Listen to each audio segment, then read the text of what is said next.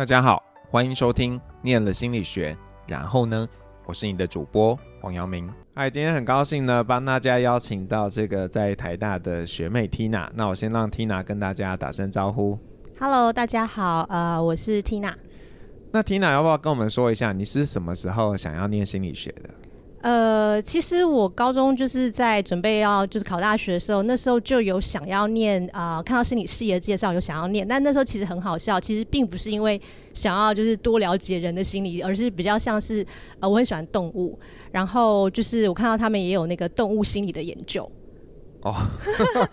对，有一点点是因为那样子，但当然同时我也觉得心理学应该是蛮有趣的，就至少相比那时候怎么讲，一般会叫你说啊考什么会计呀、啊，什么什么电机呀、啊，什么这些相较起来听起来都有趣多了这样，所以那个时候相对来说，然后医学院又太太辛苦太累了，我不想念医学院，所以那时候我是三类的嘛，所以那时候就觉得哎、欸，心理系应该是一个不错的目标这样。哎、欸，我很好奇你看到的是什么，因为。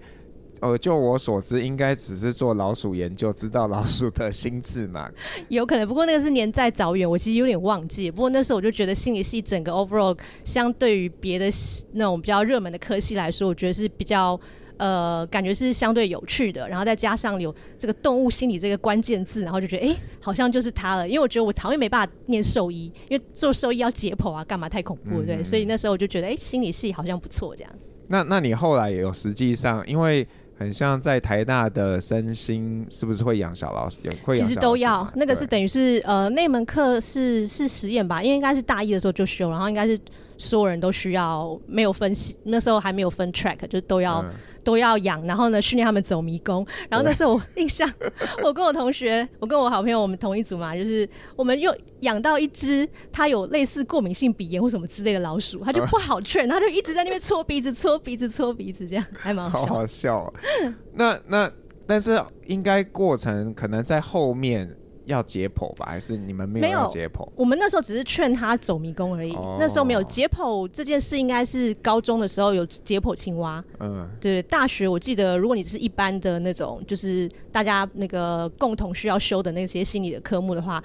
没有到解剖，只是需要你讲解剖，应该是走生理的人可能会需要解剖，因为什么脑部啊、嗯，什么神经系统那个。那一般的话，就是只是训练他们走迷宫，训练他们做一些事情。我觉得这蛮有趣的，因为我大学不是念心理系的，所以我我没有经历过那个训练老鼠走迷宫的过程，没有体验早期心理学家的那种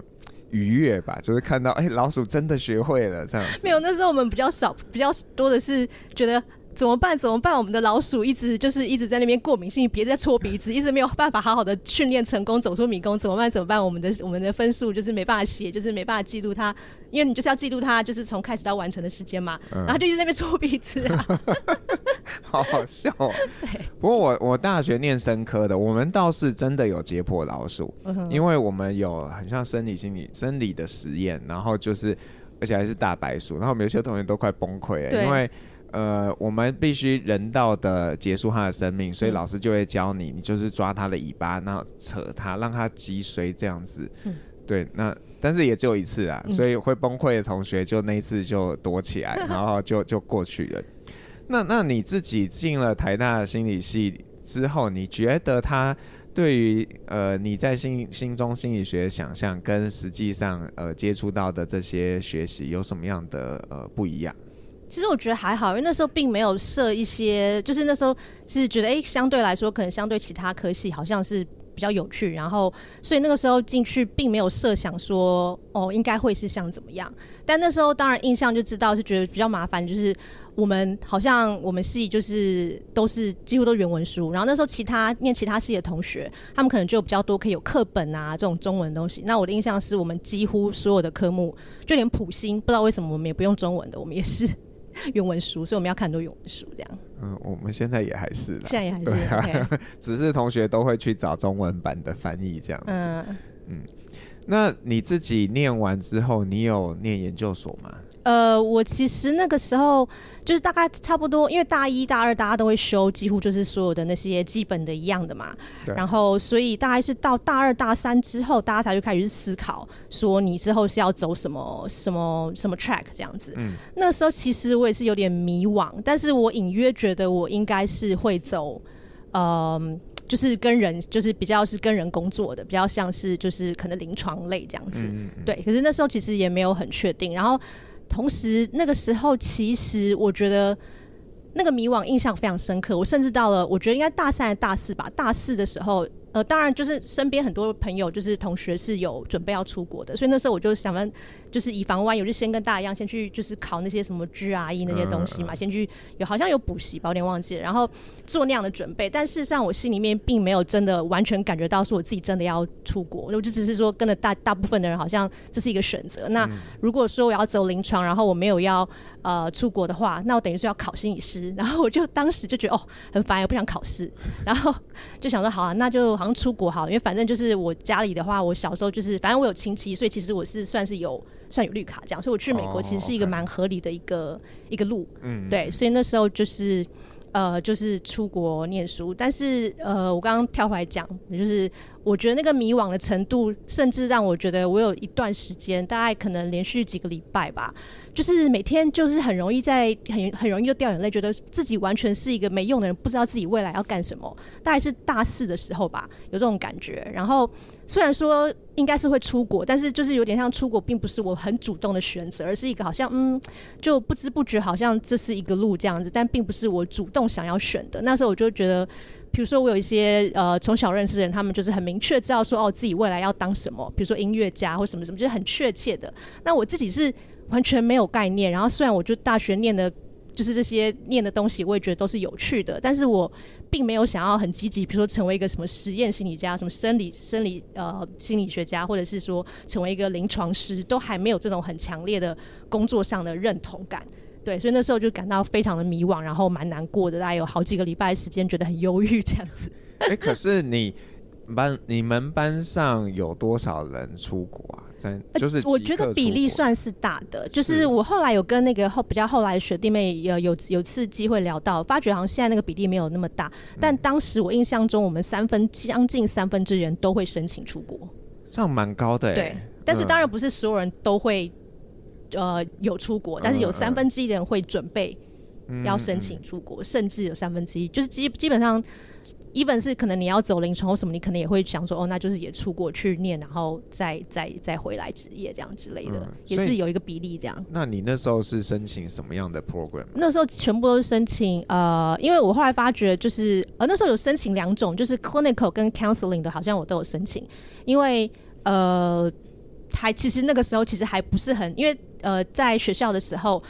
我们的比较偏向是。呃，台台大比较多是临床，对，所以以智商来说的话，大概知道，呃，因为好像我们也有学长，因为那时候刚好大二还大三的时候，刚好那个九二一嘛，所以那时候我们系上有成立一个就是那种 hotline，所以我有机会接触到就是做智商的那些学长姐这样，然后所以我大概可以想象智商，可是比较如果以台大心理来说比较正规，应该比较多去是做的是像我同学比较多，大部分都是百分之九十五是临床心理师。嗯、所以那时候我申请国外 program，我不想念博士，我就申请硕士，是呃 clinical 的跟 counseling 的都有申请。但是在国外，如果你是 master level 的话，program 上面我印象中那个年代是比较多是 counseling，clinical、嗯、的比较多是直接要申请 PhD 这样子。对。所以后来念了什么？哦，我是在呃纽约州立大学，就是呃苏尼念啊、呃，就是智商心理学，OK，get counseling。可是这其实也是很厉害的、啊，因为这个都是相对非常 competitive 的 program 嘛。其实还好，我觉得那个年代应该 counseling 在美国应该蛮普遍，应该蛮多 program 可以申请的。对，但因为想申请的也很多啊，我的理解是不容易。嗯，我的印象是。国外那时候很多 program 可以选，我只是想要选，因为美国很蛮大的嘛，就是选东岸还是西岸还是哪个州，我觉得比较有兴趣。这样，我是靠那个地理在选申请的学校的。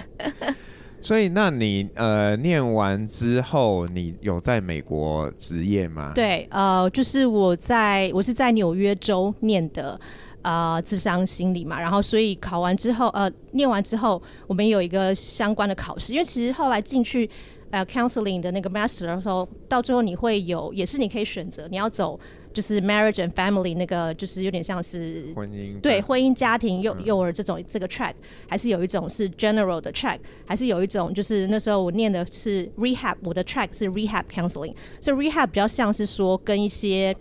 有点像是，如果你要硬翻中文，应该像是类似复健心理学，但是其实不是那种。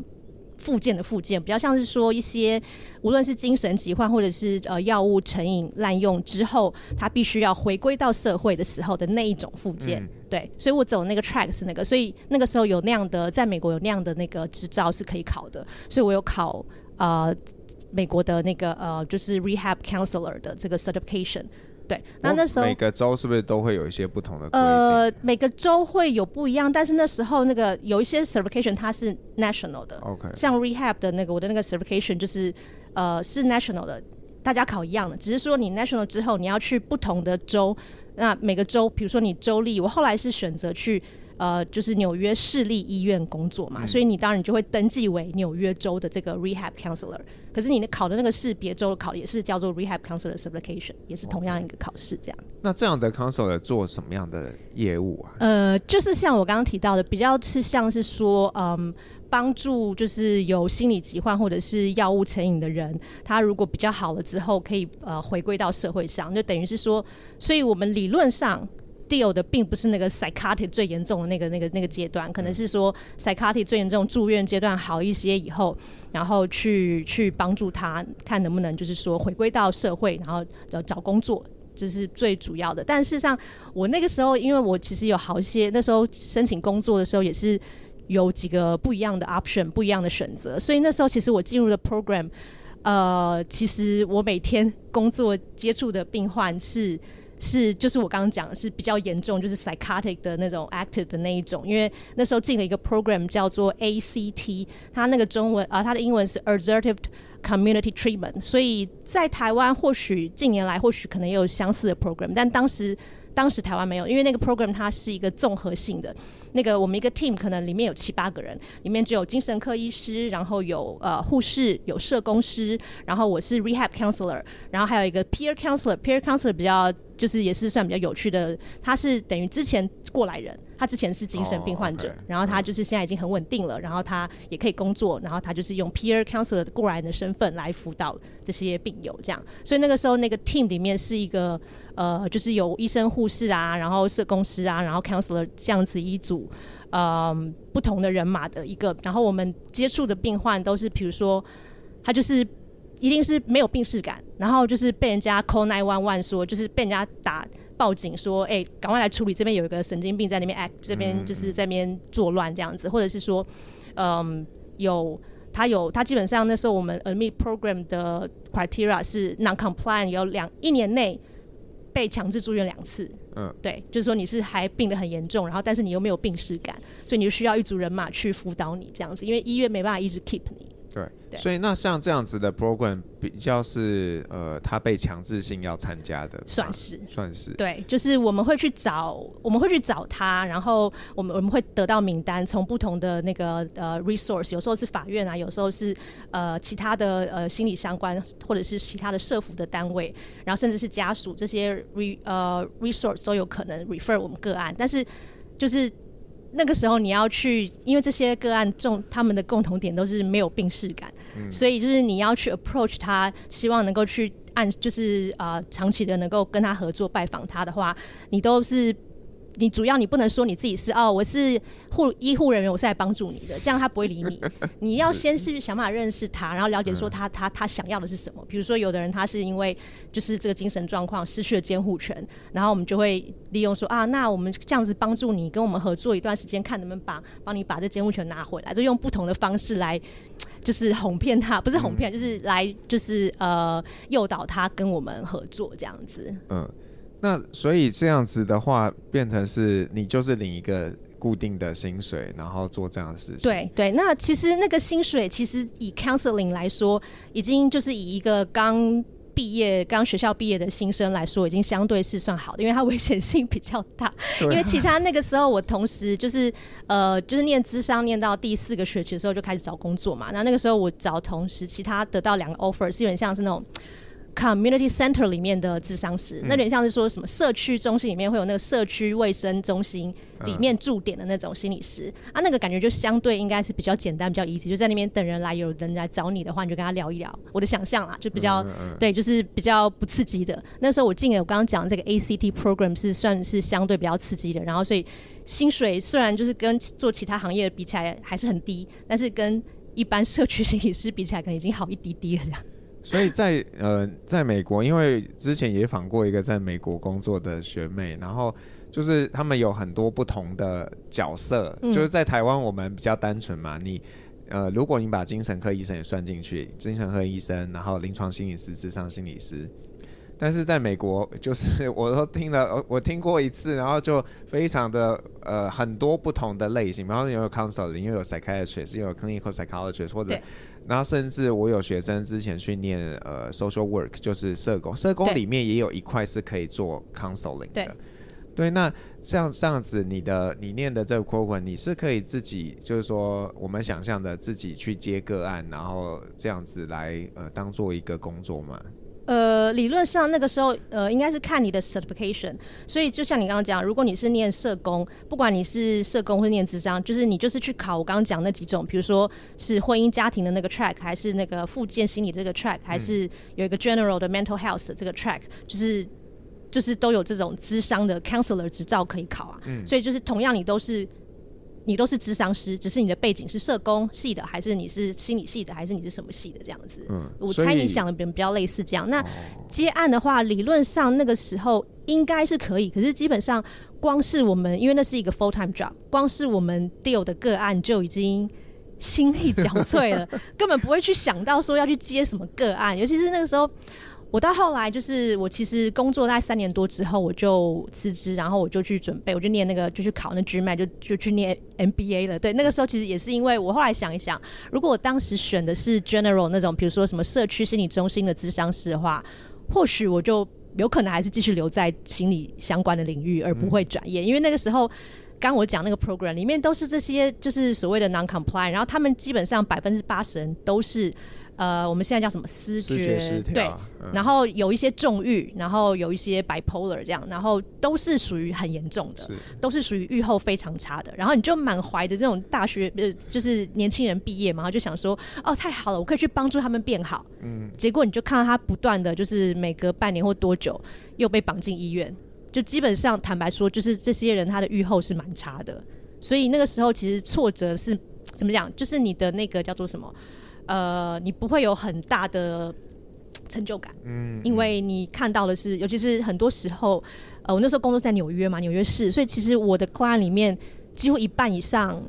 呃，是比如说是黑人啊，或者是甚至也有华人的，也有几个华人，然后，嗯，很多时候那个不是一个他本身的问题，是跟他的整个 community 他的背景有关，比如说他家他的亲戚、他的表哥、他的那个爸爸、他的 uncle 全部都是贩毒的。那你要他怎么？就是很多时候你看到就是呃社会的比较阴暗面，所以那时候我就开玩笑说，我同样是在纽约市，那我那时候认识一些其他台湾同学，他们是比如说是去华尔街上班的，所以我们看到的世界会是截然不同，没有人会相信我的我的城市是纽约市这样子。对，因为我是在一个一个比较那时候是就是简单讲就是人家可能说黑人区吧，就是可能靠近那个 JFK 机场的那个那个区域工作。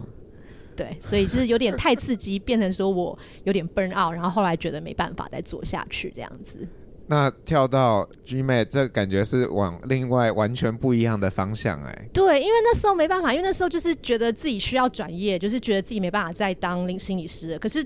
我之前一路大学就心理系嘛，然后就是我一路就没有什么其他的的这种专业知识，所以。那时候就人家就说啊，反正你最简单，你可能就是念个 MBA 吧，念 MBA 就可以去申请所有的工作。所以那时候我是想说，啊，也对，就是就 MBA 感觉路很广，因为 MBA 是分很多 track 嘛，所以就就直接就是就是去考那个 GMAT，然后申请 MBA 这样子。所以后来就念了一个 MBA。对，在纽约市的市立大学念 MBA。嗯。嗯然后念完这个路就完全不一样了。对，因为我就等于是放弃了，就是转，就觉得我自己觉得我自己不够。就是内在不够强壮，没有办法，就是说不 burn out，然后来处理这么多高强度的这些，见到这些这么呃比较少人见到这个比较暗阴暗面的这个纽约市，对，所以那时候就其实就是等于是完全离开了临床，完全离开了心理的这个背景，然后去呃我那时候念 MBA 的时候蛮幸运的，然后就后来到那个呃。高露洁就是那个牙膏牙刷的公司，它其实在美国是蛮大的一个集团啦。它它的总部就是在纽约，所以那时候我是一边在那边呃实习，因为就是念 MBA，尤其是美国他们很重视工作，所以其实很多人都是一边工作一边念书。所以那时候我也是呃就有幸就进入了那个高露洁集团，就是。呃，在在纽约，然后后来就从纽约的高露姐回来台湾的那个呃高露姐这样子。那所以你在高露姐里面做的是什么样的工作？啊哦？其实我在高露姐里面大概三年多时间，那其实我也转了好几个。第一个，我一开始的时候，我其实在纽约的时候是做 international accounting，因为那时候其实对怎么讲 accounting 对我来讲是相对就是反正它就是会比较具体嘛，就是比较简单。然后所以那时候进进去的时候是用 accounting 的。的这个 track 进入高露洁工作，然后是在 international accounting team 工作。那工作就是跟世界各地的高露洁 team 对账，有点简单讲是类似这样子。然后后来回到台湾之后，就是做呃我的 title 是 ROI analyst，就是 ROI 的呃财务分析师，就有点像是算帮公司在算说你，比如说你做 promotion 啊，然后其实你的 promotion 花的费用跟你后来因为 promotion 增加的这些销售，那你到底是你的那个呃。就是那个财务分析，就是你的赚的钱到底是有有怎么样的一个分布，这样类似这样的工作。但是后来做了一年多之后，然后我的老板那时候是台已经在台湾了嘛，然后老板就说：“听两位老师说，你是不是觉得有点无聊？” 然后我就就很就是因为那个老板跟老板之间，就是我那时候就是都不会想太多，我都是很直接，就很一个很直白的人。然后就说：“嗯，是有好像有一点这样。”我就觉得就是每天都是跟这 Excel worksheet 工作啊，以后就是就是都算这些嘛，就是。会希望有机会可以到，比如说是业务或是行销的单位，然后他就刚好就是因为有一个机会，他就问我说：“哎，那你要不要过去？现在那个我们的那个呃，trade marketing，trade marketing 就是呃通路行销，所以它是介于业务跟行销之间的一个一个单位这样子，嗯、对，一组人马这样。所以那时候我就从财务 ROI 的分析师又转到。呃，做那个牙刷的通路行销这样子，所以会做什么样的事情？其实通路行销基本上就是等于是你就是 marketing 跟 sales 之间的桥梁，所以就是你会把呃 marketing 的人会负责把产品都设定好，说比如说呃它是会是什么样的包装，然后不同的通路会什么样的包装，然后它价格带大概在哪边，所以其实通路行销做比较像是说呃。这个产品到不同的不同的通路，比如说我们有，比如说像大润发、家乐福是一种通路，全联是一种通路，然后所有的便利商店是一种通路，然后像康是美或者是屈臣氏是一种通路，在不同的通路，你要做怎样的 promotion，你要做怎样的的贩售，然后定价跟送一些赠品，然后每年会有，比如说是中元节就是一个大档啊，什么母亲节会做什么，就是像这样的事情，所以它是也有行销，但是也是会像是跟业务的不同的呃业务。要有呃去，你要去看市场，所以你要去我刚刚讲所有这些呃地方去看，说哎，这是消费者跟你的产品的互动的情况，然后会有做一些，其实算蛮有趣啊，就是其实会接像行销一样，你可以接触到一些市调，那但是又是很接地气，你会因为你会跟业务呃直接的，你可以看到那个销售的数字，然后来来看一下你这这档呃 promotion 做的做的好不好，这样就是也是蛮多元，然后你要做很多 POP，就是。呃，行销会定制说这个新产品它的它的它它可以用哪一些影像，然后它的那个就是什么那种设计什么，它都会设计好。可是你把这个东西拿去不同的不同形式的卖场的时候，你要把它就是在做成，比如说商品陈列。所以我们每个月就要设计说，哎、欸，在那个屈臣氏通路的话，我们商品怎么陈列啊？然后在大润发通路的话，我们商品是就是是要去放在哪边啊？像这样的东西，这样就是蛮。就是有抽象也有具体这样子，可是牙膏就我没有冒犯 Colgate 的意思，但是感觉那种变化性就不是很大。对，坦白说，就是基本上，而且其实台湾就是很小啊，竞争很激烈，所以其实。有时候就是你就等于是在就是促销促销，然后常销售就是靠那个促销在在在 boost 那个销售的那个数量，然后每次就是虽然说你可以去想说，哎，每次要做什么不同的赠品，有时候可以送马克杯，然后这是送购物袋，然后你可以跟比如说这个 Miffy 你要代言，然后或者是你下次跟 Snoopy 然后做 Snoopy 相对来说已经算是有些变化。可是那时候对当时的我来说，因为刚好我以前在纽约，那时候我在纽约总共生活了大概差不多八年吧，七八年这样。那那时候我的一些其他认识的台湾好朋友。他们其实有一些人开始回到亚洲，可是他们不是回来台湾，因为我认识的比较多是他们做那个建筑设计相关，所以台湾这一块比较没有机会，他们都是去大陆工作。那时候我就产生了好奇，然后我就开始觉得说，好像之后就一直都是要做这个牙膏牙刷的这个做这个 promotion，然后好像已经开始可以感受到这个 那种未来的。就是可可预见的未来，这样就开始觉得说，我现在还趁我那个时候，可能那时候好像还没三十吧，就还是刚好三十，反正就是就是还算勉强还可以再转换。如果那时候不转换的话，我可能真的之后就是一直做刚刚讲的那些工那样的一个一个工作了，所以就毅然决然的。又辞职，然后跑去自己跑去上海。但那时候辞职的时候，当然就是就是呃，公司的那个老板什么，他们也是会关注啊，说哎，怎么会？你这个你也没有做的，你也没有做不好啊，什么？你为什么会想要就是嗯，对对。然后像我自己的家里人，就是像我妈，她可能会觉得说，哎，就是其实就。怎么讲？就是薪水也蛮稳定，也也不差啊。然后因为高觉其实虽然他在台湾有 local 化，但勉强还算是一个一般的外商。对，然后又离家近，那时候公司是算是可以走得到的那个 那个那个范围，能走半小时这样之类散步这样。所以那时候就是，可是那时候就像我讲，我就担心说，如果我现在不做改变的话，我之后就没机会了。我就是之后我的那个机会成本就更大嘛。然后，所以我就毅然决然就辞职，然后就跑去大陆看看，就是先去拜访一些我以前的好朋友，然后去不同的城市住住，可能一个礼拜或多久，然后感受一下我是要去北京还是去上海。后来决定去上海，这样。所以那个是几年的时候？二零一二、二零一一的时候，然后那时候应该已经经济已经起飞了嘛？大陆有啊，早就起飞，啊、所以我已经是。我已经不是算是早过去，我已经过去，因为像我讲，就是因为都有一些朋友在那边，所以我才有这个萌生这个念头，说，哎、欸，好像蛮有趣的，听他们在讲大陆这些情况，就好像很蓬勃这样子。对，对，所以那时候才想跑过去，呃，看看有什么机会这样子。我自己去过的经验，就我比较常在北京啊，嗯、因为北京还是比较学术一点的地方，嗯、都大学都在那里嘛，嗯、然后还有上海，那其实气氛是不太一样的，完全不一样。对啊。对所以你选择上海的原因是什么？就是对外国人比较友善，我觉得应该说，呃，外国人当然会选的北京也很多，对，但是上海是是比较可以轻松生活，因为那时候我、呃、就是很好笑，那时候是像我讲，我会先去住一呃小小一段时间，再决定说我要要不要来搬来这个城市嘛。然后我就是很就讲话就是像一般台湾人，然后就是讲话没有特别大声，然后讲话也没有特别的简洁。可是后来我在像呃北京的那一个礼拜，发觉我自己如果一个人的时候，没有跟其他大陆的朋友或者是当地的朋友出去的时候，我连点个菜、吃个东西都会没有人听到我，因为我后来很好笑，就是我发觉台湾人讲话是很多赘词的，所以我们会说不好意思，请你可以给我一杯水吗？可是。没有人来来去去，对 对，但是你待过你就知道嘛，就是没有人在那边，没有人那样讲话，所以那个时候，因为我从台湾刚过去，我就觉得哇塞，北京有点有点凶猛，就是我有点好像就是，可是上海话相对就是话，因为因为老外太多了，就是上海其实是比较洋化的，对，就是没有那么中国啦，对，所以那时候对我来讲，上海是比较 easy，再加上我自己好朋友有两个以上在上海这样，所以就觉得上海对我来说是比较容易的一个选择。所以，那你在上海是做呃类似这样行销或怎么样的工作吗？呃，应该说，其实我到上海又有点重新来过，因为我就是嗯，那时候我是觉得有一个有一种工作机会，我专门一开始的时候我去是找那个所谓的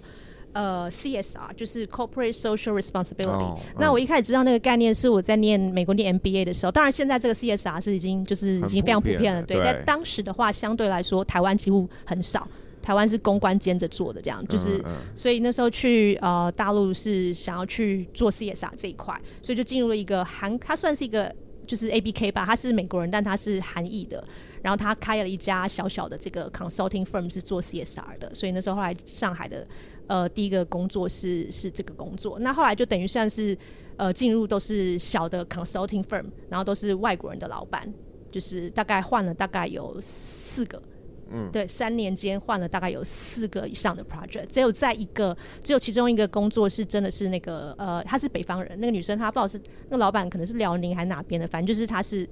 只有他是中国人啊，其他都是那种就是上海因为太多外国人嘛，所以他们待的很舒适。他们进入外商久了以后退休下来，他们就自己开一个小想考 consulting firm 这样，所以都是在那样的一个小想考 consulting firm 工作。所以都做 CSR 相关吗？没有，只有第一个是，后来就是、嗯、都是因为那个时候就是上海机会太多了，因为那个年代，现在去我觉得就已经可能已经过了。现在我觉得就是中国就是已经。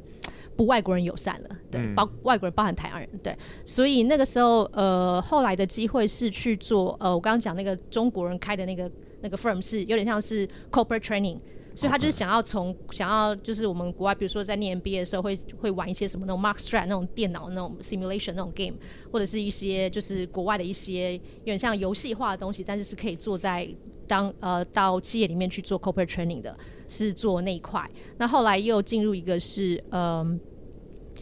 那个应该算是 business intelligence，它就是就是一个 consulting firm，所以就是会接不同的案。那那时候我接的案可能是我那个 project 呃是，比如说就是呃研究呃台湾的像什么什么大连大什么这些呃上游的公司的的他们的内部的，就是有点像是就是可能某 A 公司会想要去探测 B 公司的情况这样子，对，就是 就是就是啊、呃、都算是 consulting，对，但是就是不同的 project 这样。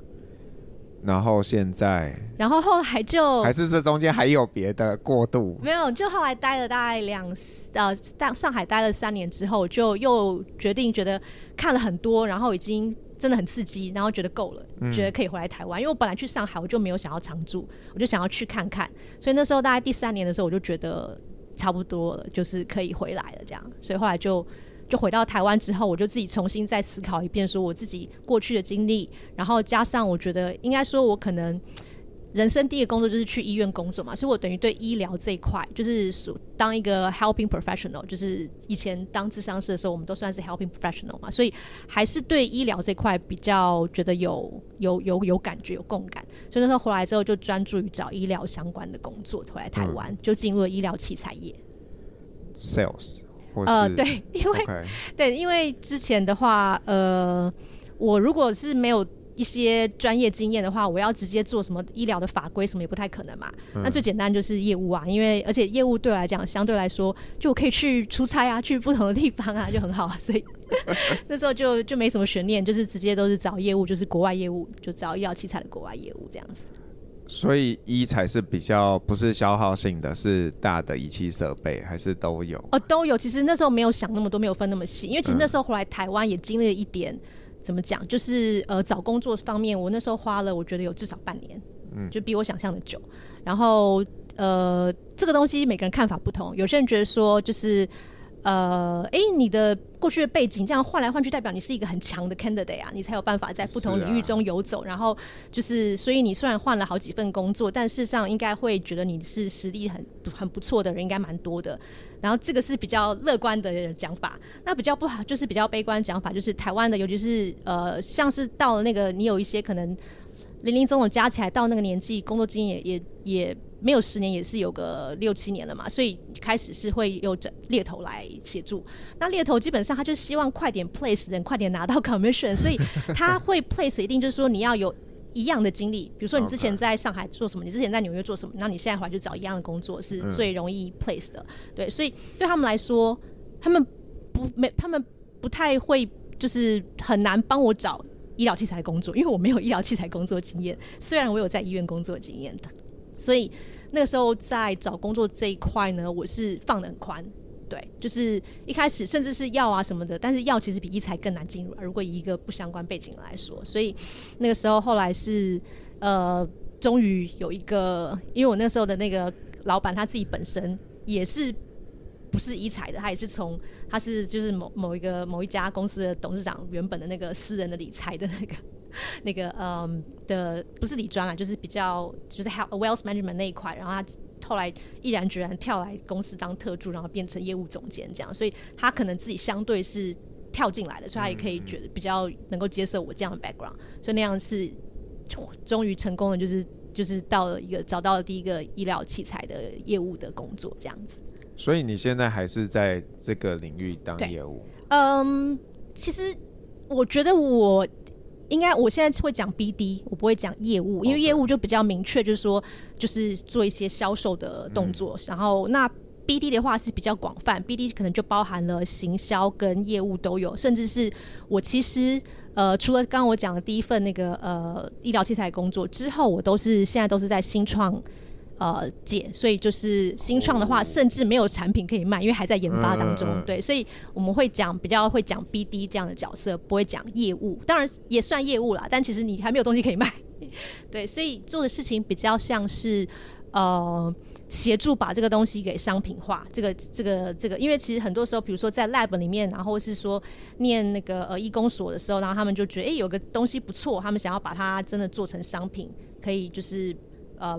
普及好像贩卖可以帮助更多病人，对。但是从你在实验室发现这个东西不错，理论上不错，然后到这个东西真的可以在不同的国家贩卖，这中间是有很长的过程，商品化的过程。所以呃，做呃我的角色就比较像是协助这个东西呃跟国外，因为我所有的主要的精力都在国外嘛，然后就是所以。协助台湾的本土的新创，把东西准备好之后，ready 了之后，硬体 ready 了之后，然后呢，去国外试探国外的市场，然后跟国外的一些呃相关的厂商谈合作，然后一起来发展这个产品，比较类似是这样子。所以，那你需要去找钱吗？哦，funding 这块，呃，有时候会协助我老板，但是不会是我的责主要责任。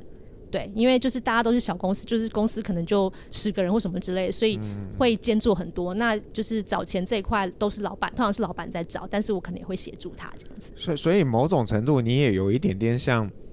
像 PM 吗？有，如果把那个东西当做是一个 product，然后可能吧，去 track 它的整个的 develop 的一个流程，也可以这么说。对，但 PM 的话，这个也都是比较，因为一般。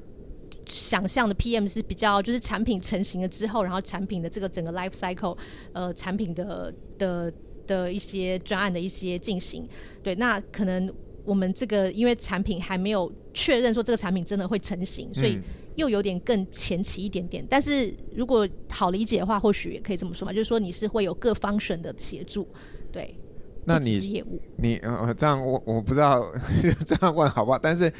呃，你有想过？下一个工作吗？嗯，呃，其实会，因为其实我最近才刚离开，呃，刚离开一个公司这样，然后，嗯、所以我有在想说，我会继续下一个，继续帮下一个公司，还是说我可能就跳去，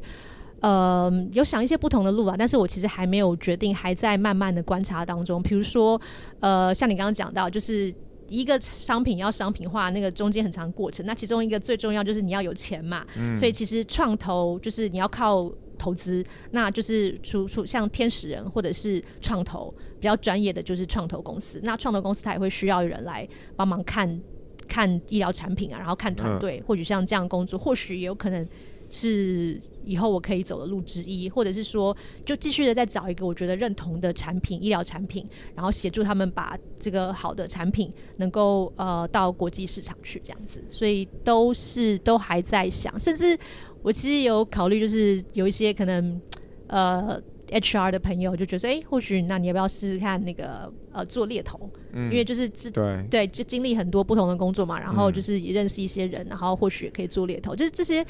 都可能都有一些可能性，但是我觉得还在现在就休息中，然后一边在看情况这样，然后或者是协助，还是有一些新创的一些之前认识人可能会有些事情想要就是呃请我帮忙的，然后我可能会就是以 project 的顾问的方式协助这样。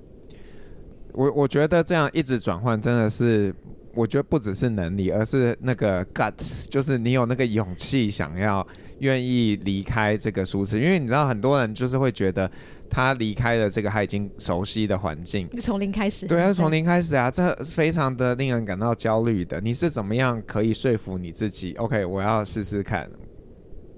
呃。我其实觉得这个东西只有第一次的时候会有这个困扰，嗯，对，就是我刚刚讲，我是在高露洁的时候就毅然决然就辞掉，然后就是自己跑去，而且也没有 offer，就自己先跑去上海，先跑去看一看这样。所以那个时候我的确是很惶恐的，虽然我就是做了那样的决定，但是那时候就是辞职之后，当然第一件事要先去玩嘛。那时候我是去新疆玩，然后我就在那个新疆那个荒野当中，就不仅就又开始悲从中，想说我之后未来一切都不确定，这样子。这样何去何从？这样就是也会有很多的疑虑，但是就只有那一次吧。到后来就是在转的时候，都已经就是。一回生二回熟，就像你人生，你大学毕业出来，你要找第一个工作，绝对是最难最难的。对，之后就有了第一次的经验，你之后就会增加你的信心，然后就是你就比较知道怎么做这样。嗯、所以到后来倒是还好，我觉得对我来讲，那个是相反的。我不是需要那个 guts 勇气，我是需要能够让自己定下来的那个 那个 anchor 的那个东西。嗯，习惯无聊这件事情，这样。那那就是因为你从。念心理学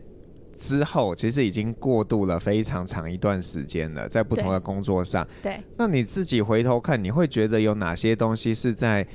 学习心理学的时候，不只是大学的时候，也可能在研究所的阶段，哪些 element 是对你到现在你觉得是有帮助的？我觉得，呃，我不能确定是不是跟心理系有关，但是我觉得话会相对的能够相对的比较客观，然后。呃，同理心，同理心应该是我们是念 counseling 的时候，或是念临床心理也是，因为你要跟人工作的话，你必须同理心是一个很很重要的，所以有可能是后来劝出来，或者说可能天生就是至少大家都会有基本的一点同理心，所以在同理心跟相对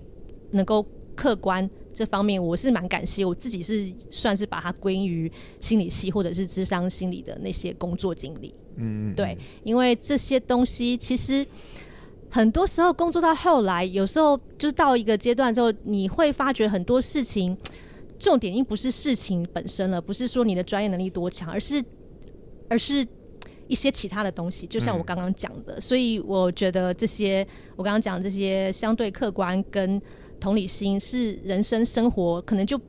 不讲，也不一定是工作，就是说在你的人生上面是一个其实是非常重要的能力。对，嗯，然后所以。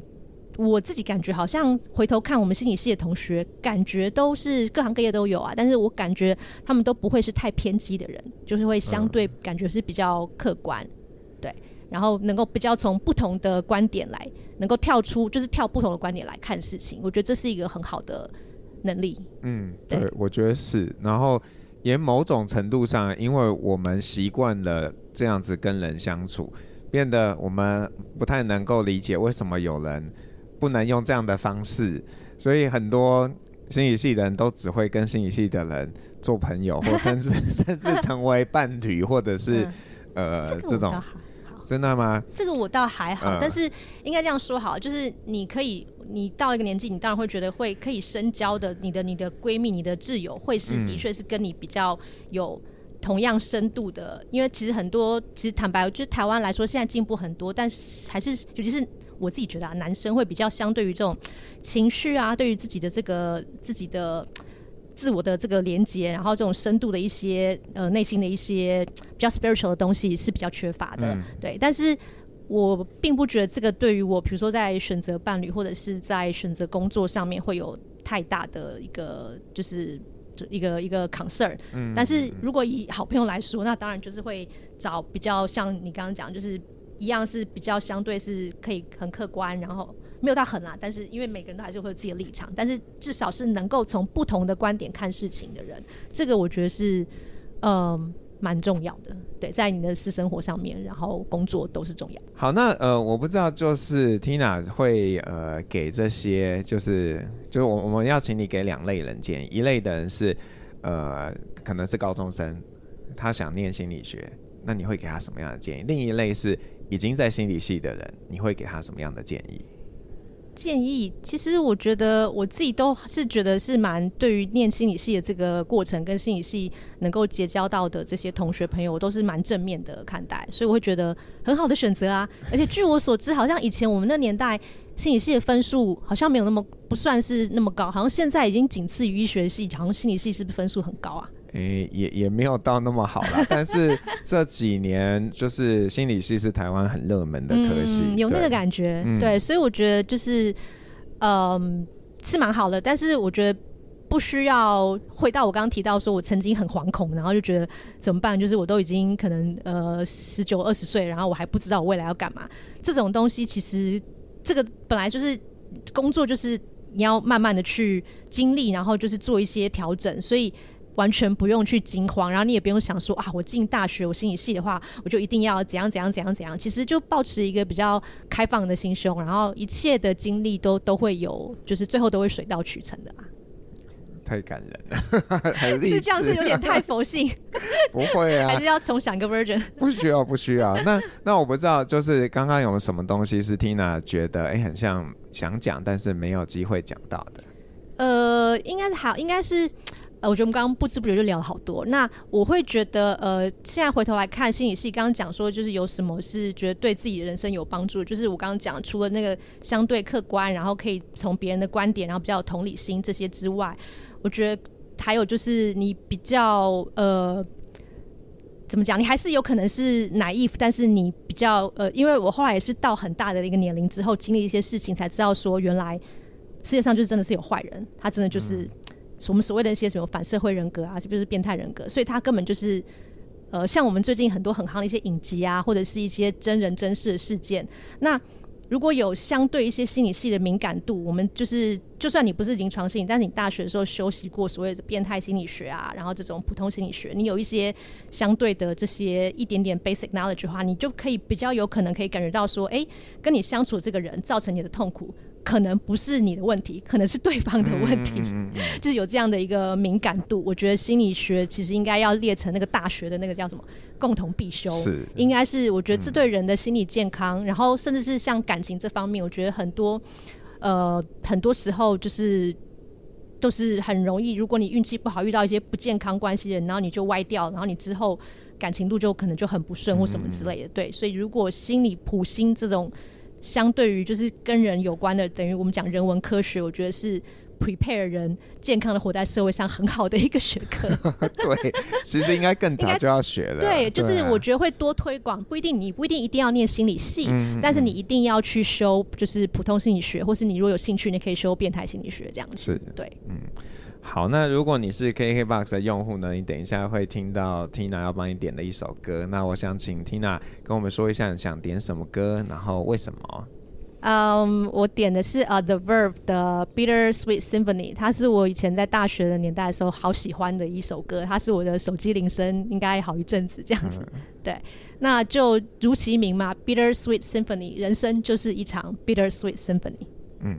所以就把这个送给大家。嗯好，谢谢 Tina，谢谢，我是黄耀明，我们下次见喽，拜拜。